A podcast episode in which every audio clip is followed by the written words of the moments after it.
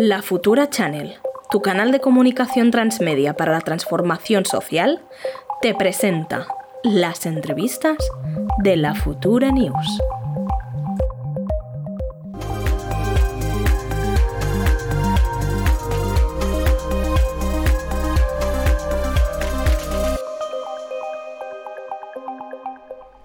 Bueno, bienvenido, bienvenido Julián. Muchísimas gracias por estar con nosotras. Ya hemos dicho ya que nos hace mucha ilusión. Nos conocemos de hecho desde hace mucho tiempo y estamos muy contentas de que puedas venir hoy aquí a contarnos un poquito cómo funciona esto de los bots, esto de la red, esto que suena a veces de una forma tan extraña y que para mucha gente probablemente eh, es bastante lejano ¿no? y le cuesta de hacerse un poco la idea eh, de, de, qué es lo que funciona, cómo y cómo impera. ¿no? Así que si te parece, pues empezamos con, la entrevista. Dale, cuando queráis. Genial, Julián. Queríamos eh, proponerte una especie de juego, que no es realmente un juego, que es que tenemos tantísimas cosas a preguntarte que queremos que nos respondas con la mayor brevedad posible, como si fuese un tweet. Entonces nosotros te vamos a lanzar preguntas y nos intentas responder lo más breve que puedas. ¿Te parece? Venga, acepto. Venga. Eh, ¿Cuál es tu diagnóstico de cómo se ha transformado las redes sociales en los últimos años, desde el 15M a la actualidad, por ejemplo? Esta es menos tweet, pero esta nos interesa. Bueno, esto sería. De esto habría que hacer un hilo, creo, pero bueno. Eh, eh, a ver, básicamente el elemento más importante respecto a, las redes sociales desde, el, desde el 15M es que ha habido un cambio en los algoritmos de las principales redes sociales, ¿verdad? Que ha aumentado el número de plataformas y tal, pero eh, si nos centramos, por ejemplo, en Twitter y Facebook, que son como las clásicas, las más usadas en el 15M, el algoritmo ha cambiado de tal manera que antes eh, las publicaciones podían llegar a muchísima gente, eh, tanto en una red como en la otra, y ahora, digamos, se nos ha convertido en una burbuja ideológica de tal manera que las publicaciones que hacemos llegan a la gente que está muy de acuerdo con nosotros. Solamente pongo un dato en 2011, que, bueno, digamos es la, es, la fecha del 15M, eh, una publicación en una página de Facebook de media llegaba al 22% de sus seguidores y en el 2021 ese porcentaje ha bajado al 0,1%. El resto son publicaciones que Facebook te elige. Y en Twitter antes no había algoritmo, es decir, tú cuando abrías Twitter aparecían los tweets más recientes de las cuentas que tú seguías y ahora es Twitter quien te ofrece ¿Qué, ves? Y, sobre todo es una burbuja ideológica con la gente que más interacciones tiene muy, muy reducida. Ese sería como el principal cambio. Nos, nos hablas de algoritmos, pero yo te quería preguntar, ¿qué es un bot? ¿Para qué lo usan? Bueno, pues un bot es una cuenta automatizada y lo que hace es facilitar el trabajo, es decir, poder programar miles de cuentas y que actúen de, eh, digamos, en, solitario. Y no tiene por qué ser una cuenta falsa. Es decir, puede ser una cuenta real, una persona real que tenga acceso a su cuenta de Twitter, pero que dé las claves de su, las key happy que se llaman, bueno, las claves para tener acceso a su cuenta y se lo da o a una empresa o a alguien que gestiona cuentas, eh, cientos o miles de cuentas a través de, un ¿Y programa. cobran por ello? Bueno, a ver, eh, normalmente este tipo de cosas se, contratan empresas, eh, entiendo, y, pero también es posible que la, la propia organización, digamos, tenga ese tipo de, eh, de infraestructura, de, programas, etcétera. Es decir, que en realidad no es nada caro, simplemente eh, hay software, eh, digamos, para automatizar todo esto. De hecho, en Pandemia Digital hace poco tuvimos a, un empresario de este tipo de, servicios y nos contó un poco en detalle cómo, cómo funcionaba. Desde una persona con un software, pues puede controlar miles, miles de cuentas. O sea, que pueden incluso hacerse bot centers o troll centers, ¿no? Para, para poder gestionar todo este tipo de cosas. En realidad, eh, una cosa es un bot y otra cosa es un troll. O un troll center es diferente. Digamos que la diferencia entre un bot y un troll eh, reside en que un bot, digamos, son acciones programadas mediante un software y un troll center es una sala eh, con personas que cada una de esas personas gestiona decenas o cientos de cuentas. De tal manera que es más costoso, pero es más humano. Es decir, que básicamente lo que se hace en un troll center, imaginaros, hace unos años se hizo viral eh, un mexicano que le llamaban rey de las fake news y que en directo para BuzzFeed eh, mostró cómo en una sala con 10-15 jóvenes hizo TT eh, una palabra que le propusieron los, entrevistadores y de una manera o de otra eh, bueno, se, destapó y lo que hacen es, pues, cada, cada uno de esos chicos gestiona varias cuentas,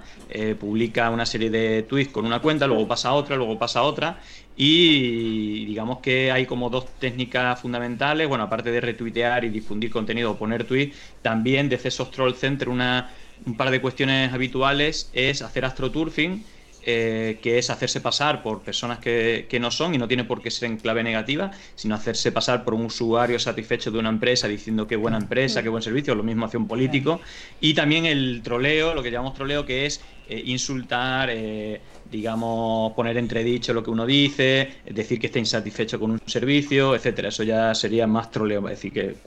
tanto en, clave positiva como en clave negativa, hacerse pasar por una persona que no siente lo que dice que está sintiendo. Claro. Y yo me pregunto, bueno, esta pregunta te la habrán hecho la que más, me, juego contigo una cena, que es la que más veces te han hecho. ¿Se tiene que contestar a los trolls? No, a ver, en principio hay una a ver, y esto es difícil porque mm, el objetivo final de los troll centers o de este tipo de, acciones con muchas cuentas eh, lo que trata es mm, de, crear una sensación negativa a la persona hacia la que van dirigidos y muchas veces es difícil, es decir, que lo humano es responder si te difunden, si, si te atacan con un insulto o con una, o con una mentira, es responder pero precisamente por los cambios de algoritmo que comentaba antes, la única manera de romper la burbuja, y por eso eh, las plataformas es otro de los elementos porque las plataformas benefician el odio y la mentira, es una manera de romper tu burbuja ideológica en el momento que alguien te responda o que alguien te desmienta. Eh, por lo tanto, la mentira siempre es un win-win, tanto si no la respondes como si la respondes, porque normalmente esas mentiras vienen envueltas en un marco comunicativo que, le interesa casi muchas veces desde la ultraderecha o desde quienes usa este tipo de métodos usan la mentira como estrategia eh, y deseando que la desmientan porque lo que hace es que eh, su marco comunicativo que rodea la mentira pues llegue a otras burbujas ideológicas que de manera natural con los algoritmos actuales no, llegarían. Es decir, que no, no hay que responderle, vamos. Pasando al, al, tema de las fake news y demás, ¿cómo se detecta que una noticia que está rulando por las redes sociales es una noticia falsa. Bueno, a ver, eh, a ver, yo creo que hay que diferenciar desde el punto de vista periodístico dos elementos. Una cuando se da información y otra cuando se da opinión. Entonces yo creo que eh, la opinión yo creo que bueno es, respetable siempre que no se, se, entre en vulnerar las cuestiones personales o de aspecto físico o ese tipo de, de cosas. Yo creo que que está bien dar opinión política o defender ciertas ideas o atacar ideas, pero, pero digamos eso es una parte y luego estar cuando, cuando se da una,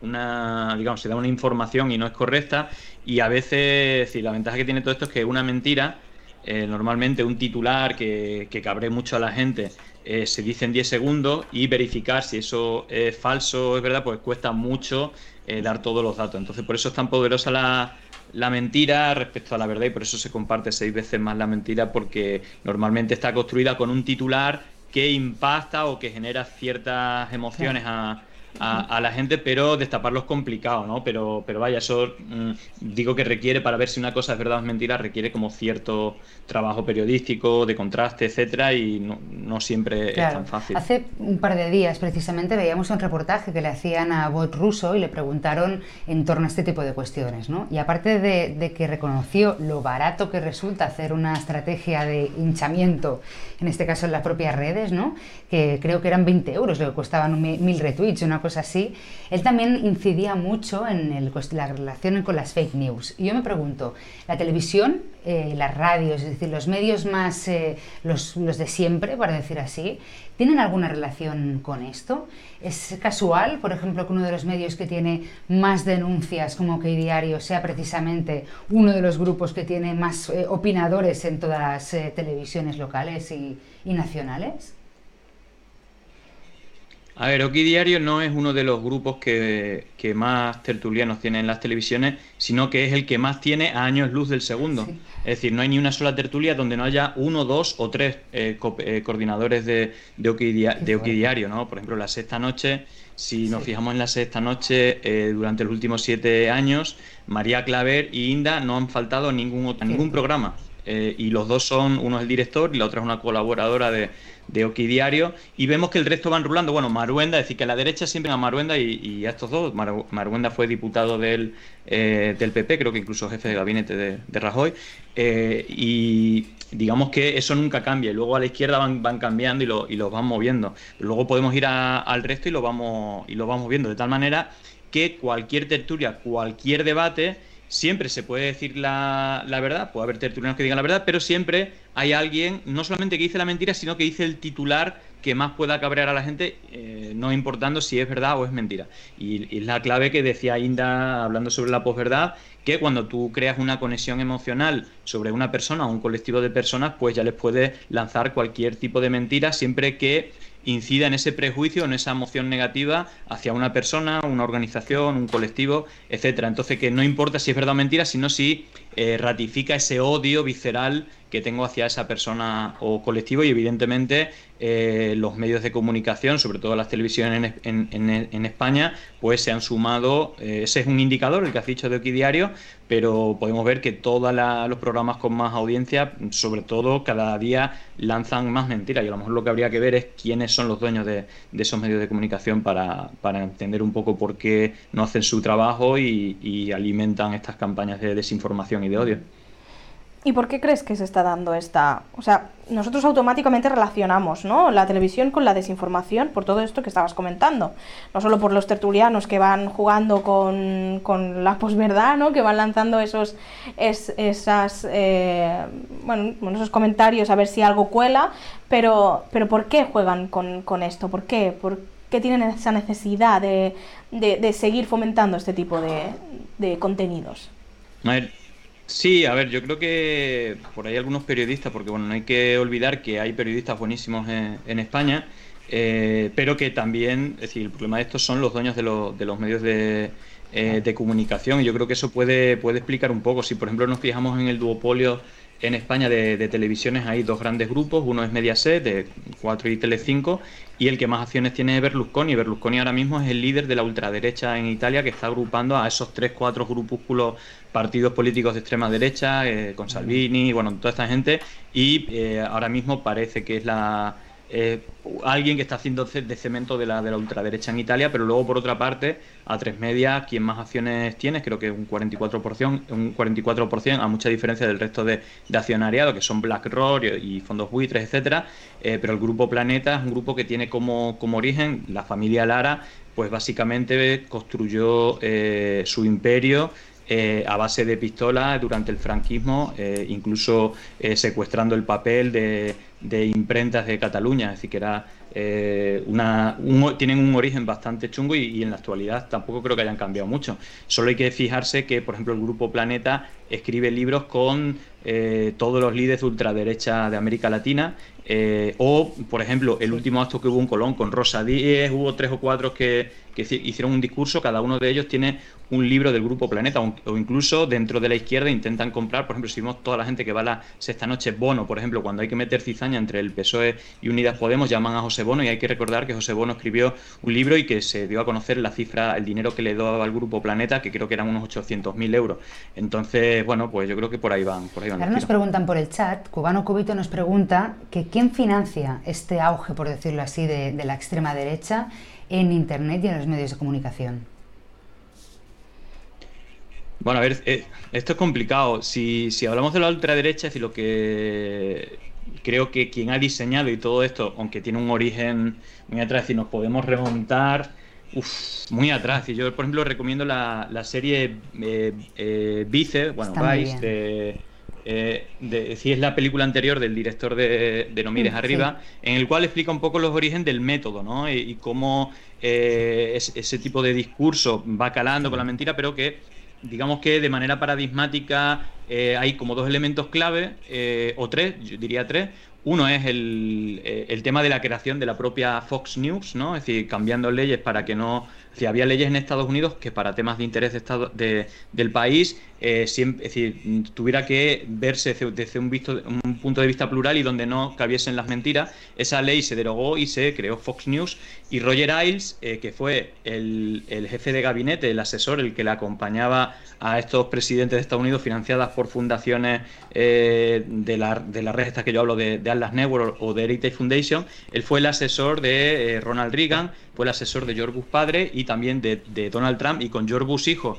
No le pilló porque estaba en Fox News diciendo lo de las armas de destrucción masiva para justificar una guerra. Es decir, hay un, documental o una serie que, que esté genial que es The Loudest Boys y que explica un poco la, historia esta y, y ese sería esos dos dos puntos serían muy interesantes y el tercero, que tiene que ver con la actualidad, es cómo también financiaron, es decir, la familia Mercer y Steve Bannon eh, financiaron el, proyecto de Cambridge Analytica dentro de una empresa más grande que se llama SCL Group, que ya lleva 20 años trabajando con todas las plataformas digitales, con el Pentágono, el Ejército de los Estados Unidos, la CIA, la, NSA, bueno, un montón de, organismos y que esta la hicieron precisamente eh, para elecciones, ¿no? Y que en la elección de Macri, que ganó Macri, con Donald Trump, Bolsonaro, el Brexit, etcétera, estuvieron en connivencia con las plataformas digitales, especialmente Facebook, Google y, YouTube, para los datos de estas plataformas y a, raíz, es decir, eh, dependiendo del perfil psicológico, lanzarle mentiras y mensajes de odio eh, de diferentes características. Y es verdad que luego Steve Bannon ha creado toda una red, y en, realidad no es Steve Bannon, porque si bien la familia, es decir, Robert Mercer, que fue el, socio capitalista, él es uno de los principales socio, eh, es uno de los principales financiadores de Heritage Foundation, pero de la red Atlas Network, de la que yo hablo, que aquí en España, por las caras más visibles, son José María Aznar e incluso Vargas Llosa, que son presidentes de FAES y de la Fundación Internacional de la Libertad, pero que han hecho toda una red internacional de eh, de youtubers, medios de comunicación, líderes políticos, empresas, eh, bufetes de abogados, bueno, toda una parafernalia que en cada una de las elecciones que, vemos, pues digamos, apuesta por un candidato por un grupo de, candidatos, incluso intenta favorecer a ciertos candidatos en primarias. Y aquí en España, incluso cuando vemos, eh, si nos vamos a la, a la parte digital, eh, mucha, simplificamos diciendo que es Vox, pero yo diría que no es Vox. Es decir, primero fue Albert Rivera, incluso diría, primero fue UPyD eh, con Rosa Díez, de hecho, a su inauguración estuvo eh, precisamente Vargas Llosa, pero vemos que los mismos bots hacen retweets a Rosa Díez, a Girauta, a Tony Cantó, a Ayuso, a Cayetana y a Germán Terz y a toda esta gente de Vox, y es porque toda esa gente está muy cercana a estas fundaciones, a estos medios como Okidiario, Libertad Digital y todo esto, que llevan mucho tiempo en esta, en esta red de fundaciones, medios de comunicación eh, con una financiación medio oscura. Entonces, digamos que ese espacio es mucho más consolidado, ese espacio del odio y la, y la mentira como herramienta política es mucho más consolidada que cualquiera de los partidos políticos en España y parecido pasa a nivel Julián, internacional. Has, mencionado a Cambridge Analytics y me gustaría que, así de forma muy breve, le puedas explicar exactamente de qué va porque se ha convertido en una palabra clave probablemente para entender qué sucede en esto de las redes y yo creo que mucha gente no sabe qué es. Mm. Bueno, a ver, yo creo que tiene dos elementos muy importantes que los he mencionado, que son quiénes son los creadores. Entonces tenemos por un lado el socio capitalista, que es eh, Robert Mercer, que es eh, uno de los principales financiadores de una red de fundaciones que, es, que son como los think tanks del, a la derecha del Partido Republicano en Estados Unidos, eh, Heritage Foundation principalmente, pero luego hay, hay otras como la, eh, la, la Fundación Cato y, y otras y que, y que operan a, nivel internacional. Eso creo que es importante y que defienden el mercado libre, es decir, que no haya escuela pública, sanidad pública, pensiones, ese tipo de cosas, y que no haya impuestos para los ricos, que no haya sueldo mínimo, bueno, todo, todo eso de, de los Chicago Boys, la escuela de Chicago, eh, que dieron, es decir, esa es un poco la, la raíz también un poco ideológica y luego tiene el componente de, de, Steve Bannon, que no hay que olvidar que él tiene dos episodios muy importantes. Él trabajó como publicista toda la vida, pero él también se metió en el mercado de los videojuegos y eh, tenía una especie de troll center. él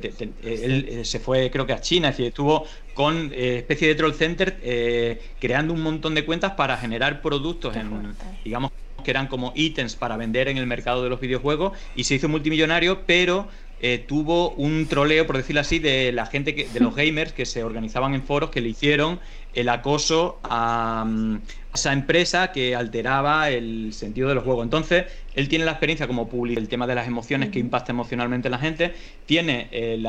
el contacto de cómo alimentar artificialmente la conversación digital y sobre todo, y esto es muy importante, eh, el poder que tienen los foros, eh, como 4chan, etc. Entonces, él lo primero que hizo cuando se metió en política es pagarle al líder del eh, del el, mayor referente del foro 4chan para, eh, digamos, dirigir a toda esa comunidad eh, en el discurso un poco de la, de la ultraderecha de, allí y atacar a los progres, los liberales, bueno, los liberales allí le, llaman a, a, la izquierda, a los demócratas, que al final son liberales de verdad y de, es como el PP aquí, básicamente. Entonces eh, digamos que eso engloba muy bien y luego la, última pata es la connivencia con las plataformas digitales como Facebook. De hecho, Peter Thiel, que fue el socio capitalista, el que puso el dinero para crear Facebook, el principal asesor de, de Donald Trump, Creó en 2004, igual que en Facebook, la empresa Palantir, que es la mayor empresa de espionaje de la historia, con, digamos, con, sus, eh, eh, con contratos con la NSA, con el Pentágono, con la CIA, con todo esto. Eh, y se dice que toda esa información, ya lo decía Julian Assange, Snowden, toda esa información de todas las plataformas digitales van para, eh, digamos, usarlo a nivel de geopolítica, no solamente económicamente. Entonces, bueno, es como un tema muy complejo, pero bueno, he tratado de dar como los elementos que, eh, que operan principalmente y claramente es para poner a ciertos líderes que si hacemos el repaso, Macri, Bolsonaro, eh, el Brexit en, Reino Unido o, o, Trump, luego eso lo han ido ampliando usando el método Bannon, que básicamente es mentiras, odio y bots. ¿Y cómo podemos combatir esta extrema derecha en, Internet? Eso es, imposible. Eh, decir, sí, sí, sí, no. Yo he llegado a la conclusión, es decir, básicamente como, a ver, evidentemente se puede hacer tareas más eficaces o menos eficaces, pero mi, mi conclusión es que, eh, digamos, el, decía, hay una, hay una cuestión y a veces se abre el debate de que no se puede combatir de igual a igual cuando eh, al otro lado se usan bots, se usan mentiras impunemente o mensajes de odio y muchas dices que bueno, habría que hacer lo mismo. Bueno, yo no estoy de acuerdo. Yo creo que aunque sea una pelea con las manos atadas, no, a la mentira solo se le combate con la verdad, al odio con la empatía, la, fraternidad y luego eh, a los bots con el factor humano o la militancia si hablamos de, eh, de política pero eh, la lucha es totalmente desigual y mi conclusión es que el, método Bannon, que yo digo, el método MOB, el método mentiras, odio y bots, eh, tiene un cuarto elemento que lo hace posible, que es la impunidad. Y es la impunidad total. Entonces yo creo que más allá de que luego como individuos o incluso como organizaciones pues combatamos luchando con, con las fake news o desmontando ese tipo de, estrategias, eh, paralelamente yo creo que eh, hay que convencer a la sociedad que, es un problema la, desinformación, la, polarización a través del, odio usando la mentira y el manejo artificial de las plataformas digitales. Y creo que eh, hay que hacer una masa social que empuje a que se lleguen a consenso para modificar eh, la actuación de las propias plataformas o la legislación, porque eh, no, hay, que olvidar que estas plataformas ah, son las más ricas del mundo y que han aumentado su riqueza un montón, sobre todo con la pandemia, pero que son las que menos impuestos pagan. Claro. Es que al final hacen una suerte de ingeniería eh, fiscal para pagar menos impuestos que un obrero eh, clase baja, pongamos en porcentaje, y que Claro, y, luego por otra parte eh, están usando nuestros datos de manera no parece muy ética, yo creo que también eh, legislativamente habría que luchar contra eso, también está demostrado que favorecen en la difusión de noticias falsas, mensajes de odio, eso creo que también habría que controlarlo, pero sobre todo yo creo que se pone sobre la mesa no solamente el uso y una cosa que no he comentado es que estas estrategias nunca son digitales solamente, sino que normalmente son estrategias de triple capa donde eh, por un lado, eh, están las estrategias que hemos hablado en redes sociales, pero también normalmente van acompañados de un apoyo mediático que abren el marco comunicativo para que sea más fácil entrar ciertas mentiras y que sean más verosímiles. Y luego, eh, una ampliación en la vida social. Por ejemplo, lo último que hemos visto, lo de la reforma laboral, lo del pucherazo. Bueno, se inventan, es decir, hay la palabra pucherazo eh, no solamente fue TT en redes sociales y hubo más de 100.000 tweets de manera artificial o, usando la mentira, hubo varios titulares en medios de comunicación y en varias televisiones que se habló de pucherazo y Pablo Casado en su rueda de prensa habló de Macarena pucherazo, por simplificarlo mucho.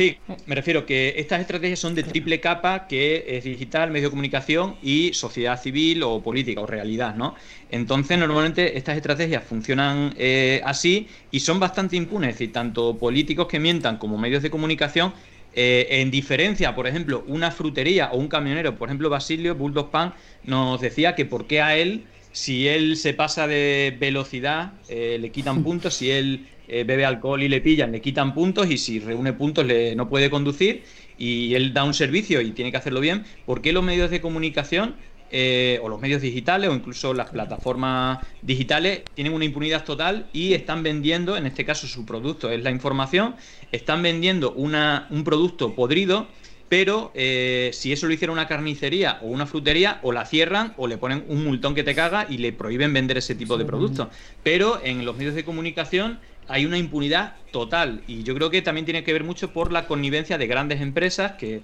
están detrás de estos medios de comunicación y la vinculación con los principales eh, partidos políticos, eh, que al final tienen un control muy... Es estos, estos grandes capitales siguen teniendo un control muy, muy fuerte. Por ejemplo, el, diputado, hubo un diputado en Honduras eh, que nos decía una, una, frase bastante interesante, que después de 12 años del golpe de Estado habían llegado no al poder, sino al gobierno, y decía el principal error es pensar que llegar al gobierno es llegar al poder. Y, yo creo que eso tiene mucha relación. Al final hay unos poderes que tienen que ver con, eh, desde la judicatura, los medios de comunicación, el control de las grandes empresas, que están en manos, y, como decía eh, Franco, en España hay claramente una herencia franquista eh, y lo de atado bien atado no solamente se refería a la monarquía, sino al control de los medios, la judicatura, la judicatura eh, y un montón de cosas que también lo decía Joaquín Vox, ¿no? que al final ha permitido esa herencia también de la, de la corrupción, de la mentira, del control de las grandes empresas, eh, que se llevan todos los contratos de dinero público, eh, etcétera. ¿no? Entonces, es una, una, lucha bastante complicada de David Goliat, creo que no es izquierda contra derecha, sino los de abajo contra los de arriba, y ese 1%, digamos, que controla todo, o ese 0,1% que controla todo, pues al final tiene los resortes para eh, incluso hacer creer a, las víctimas que sus verdugos eh, son los héroes y los que luchan contra estas injusticias son los, los villanos, ¿no? Entonces, eh, esta es una, una, lucha histórica y complicada, pero vaya,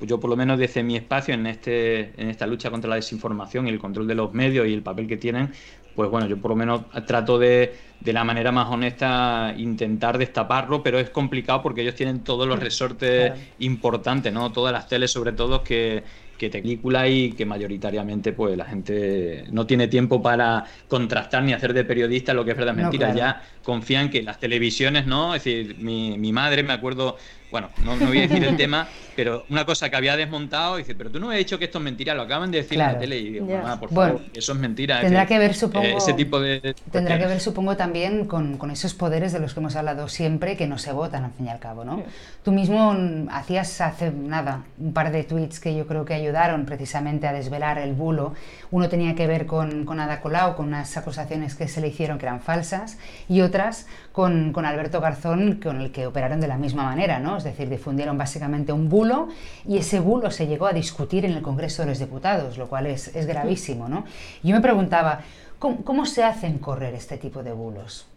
cosas que son, por decirlo así, fácilmente demostrables, ¿no? Eh, como, no, no, mm, efectivamente Ada no tiene un piso no sé dónde, Alberto Garzón nunca jamás hizo esas declaraciones. ¿Cómo se hace correr un bulo que es, eh, entre comillas, tan fácilmente demostrable, ¿no? O tan obvio que hay una verdad y una mentira. Sí, pues al final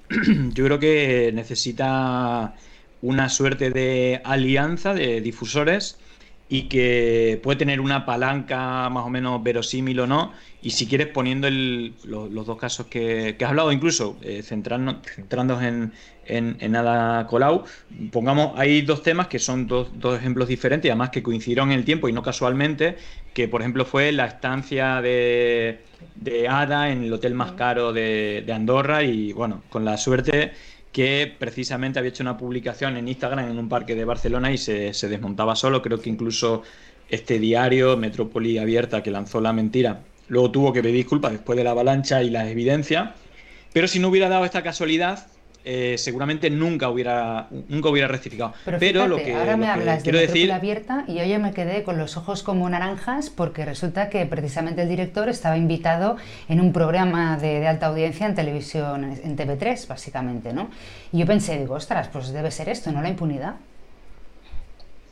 Sí, sí, total. Es decir, a este medio habría que cerrarlo, así de claro. Eh, sobre todo cuando usa, es decir, yo no lo conocía, ¿no? Me imagino que es más de Barcelona o de, Cataluña, pero es que es brutal. Es decir, eh, y, si quieres, bueno, me, centro con, esta con esta noticia y, luego te voy a la, otra del, tema del caso judicializado. Pero eh, digamos que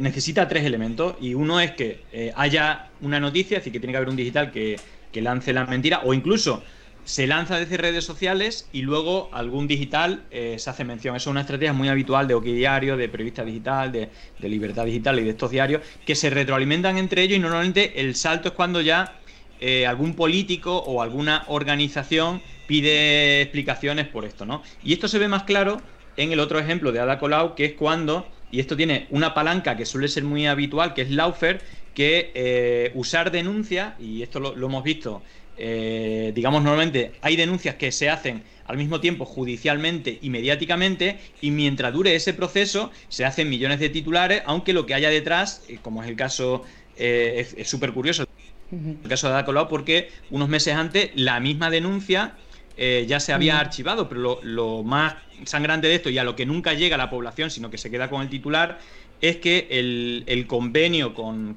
estas asociaciones es un convenio que se firmó con Xavier Trías anteriormente a que estuviera de Colau, creo que en 2012 o 2014, y que se ha ido eh, renovando. Por lo tanto, ese fue el motivo de que se archivara la, causa, que no ha, habido una mejora considerable, sino que ha habido una renovación de, organizaciones que, eh, que, bueno, que hacen, que hacen una labor. Incluso si habláramos del tema de subvenciones a dedo, por ejemplo, en Madrid yo ponía al, final del hilo el ejemplo de la lucha que tiene Vox para que a la Fundación Madrina, que está muy vinculado a al Yunque y que hacen acoso a, a, las chicas que, van a una, a una clínica eh, abortiva, le hacen una cosa total y que eh, más o menos, primero, al Ayuntamiento de Madrid eh, le dieron el apoyo, sí le daban subvención a esa a esa fundación y, así fue. Y cuando en, el último año el, digamos los presupuestos no han sido con Vox, sino que han sido con,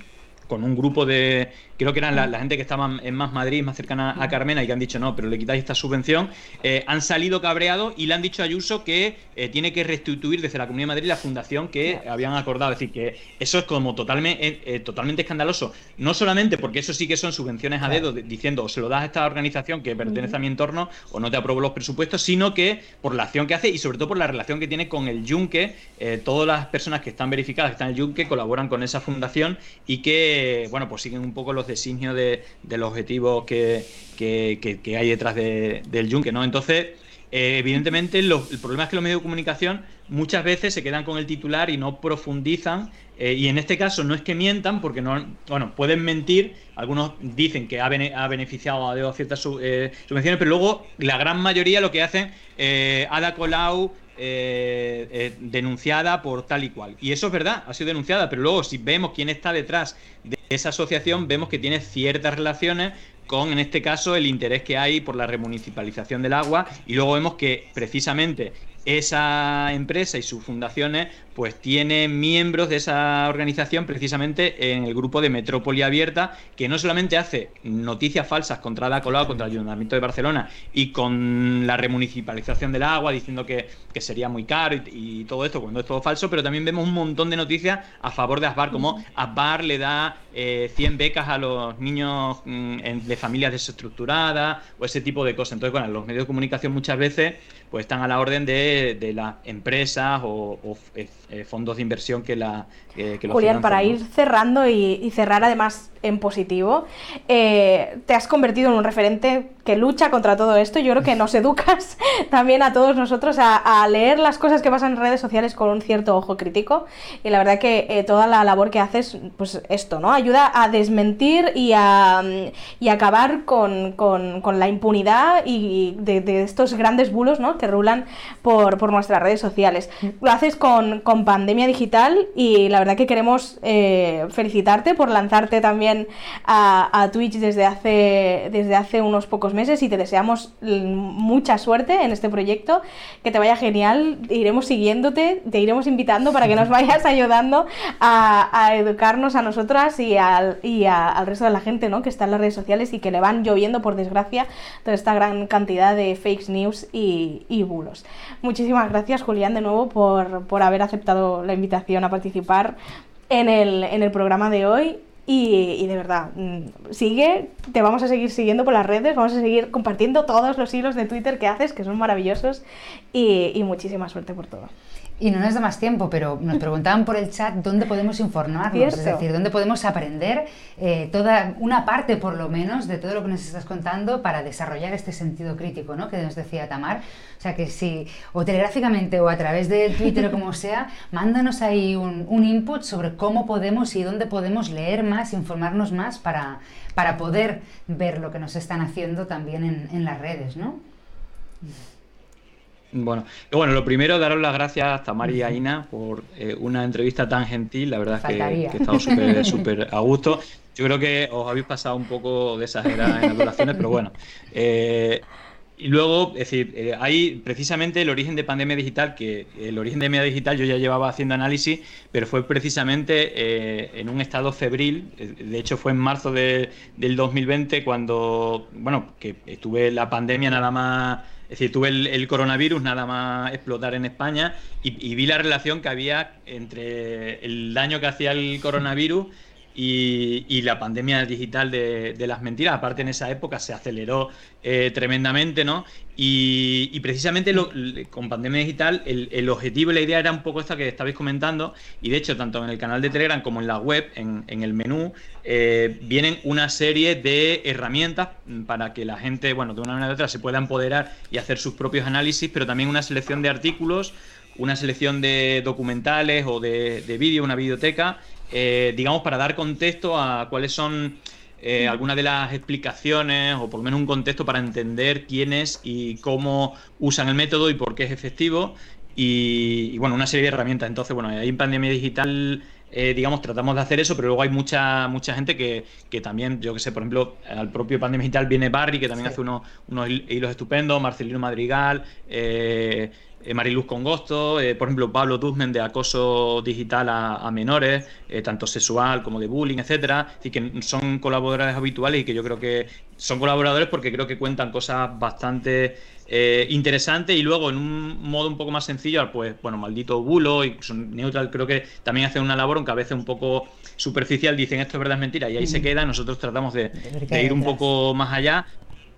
Claro, eh, pero vaya, ahí en Pandemia Digital, de hecho, precisamente ayer en Twitter llegué a 100.000 seguidores y puse ahí todos los enlaces, aparte de, Twitch, eh, también lanzamos TikTok e Instagram. Bueno, la verdad es que nos ayudan porque no, eh, gente de la comunidad, porque no nos llega. Y, luego en el canal de, Discord, que está asociado a, a Twitch, pues ahí tenemos una comunidad que tratamos también que se haga inteligencia colectiva para luchar contra todo esto, que es un poco, por eso lanzamos Twitch, es decir, que no sean solamente hilos, sino como sabéis, Twitch pues mm, tiene mucha facilidad para eh, hablar, ¿no? Para que en el chat la gente participe y luego en Discord, que está asociado a Twitch, pues también pues hay como diferentes temáticas para, digamos, de hacerlo de manera colectiva y que la comunidad se vaya ampliando y como os decía, que eh, vaya, vaya, habiendo una masa colectiva que empuje a instituciones o las propias plataformas para que se acabe la impunidad con,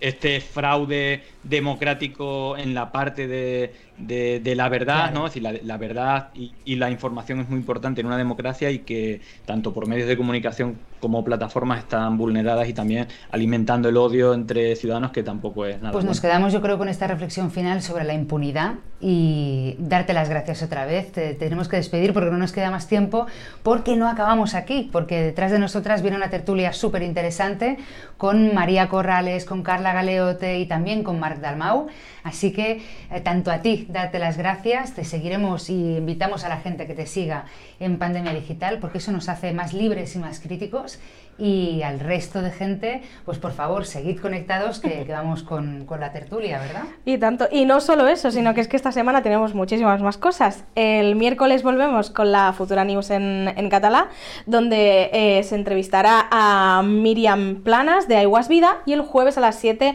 la Academia Jedi con Javier Toret, Guiomar Rubira y con su invitado, Ekaich Cancela. Os dejamos con la tertulia. Que vaya muy...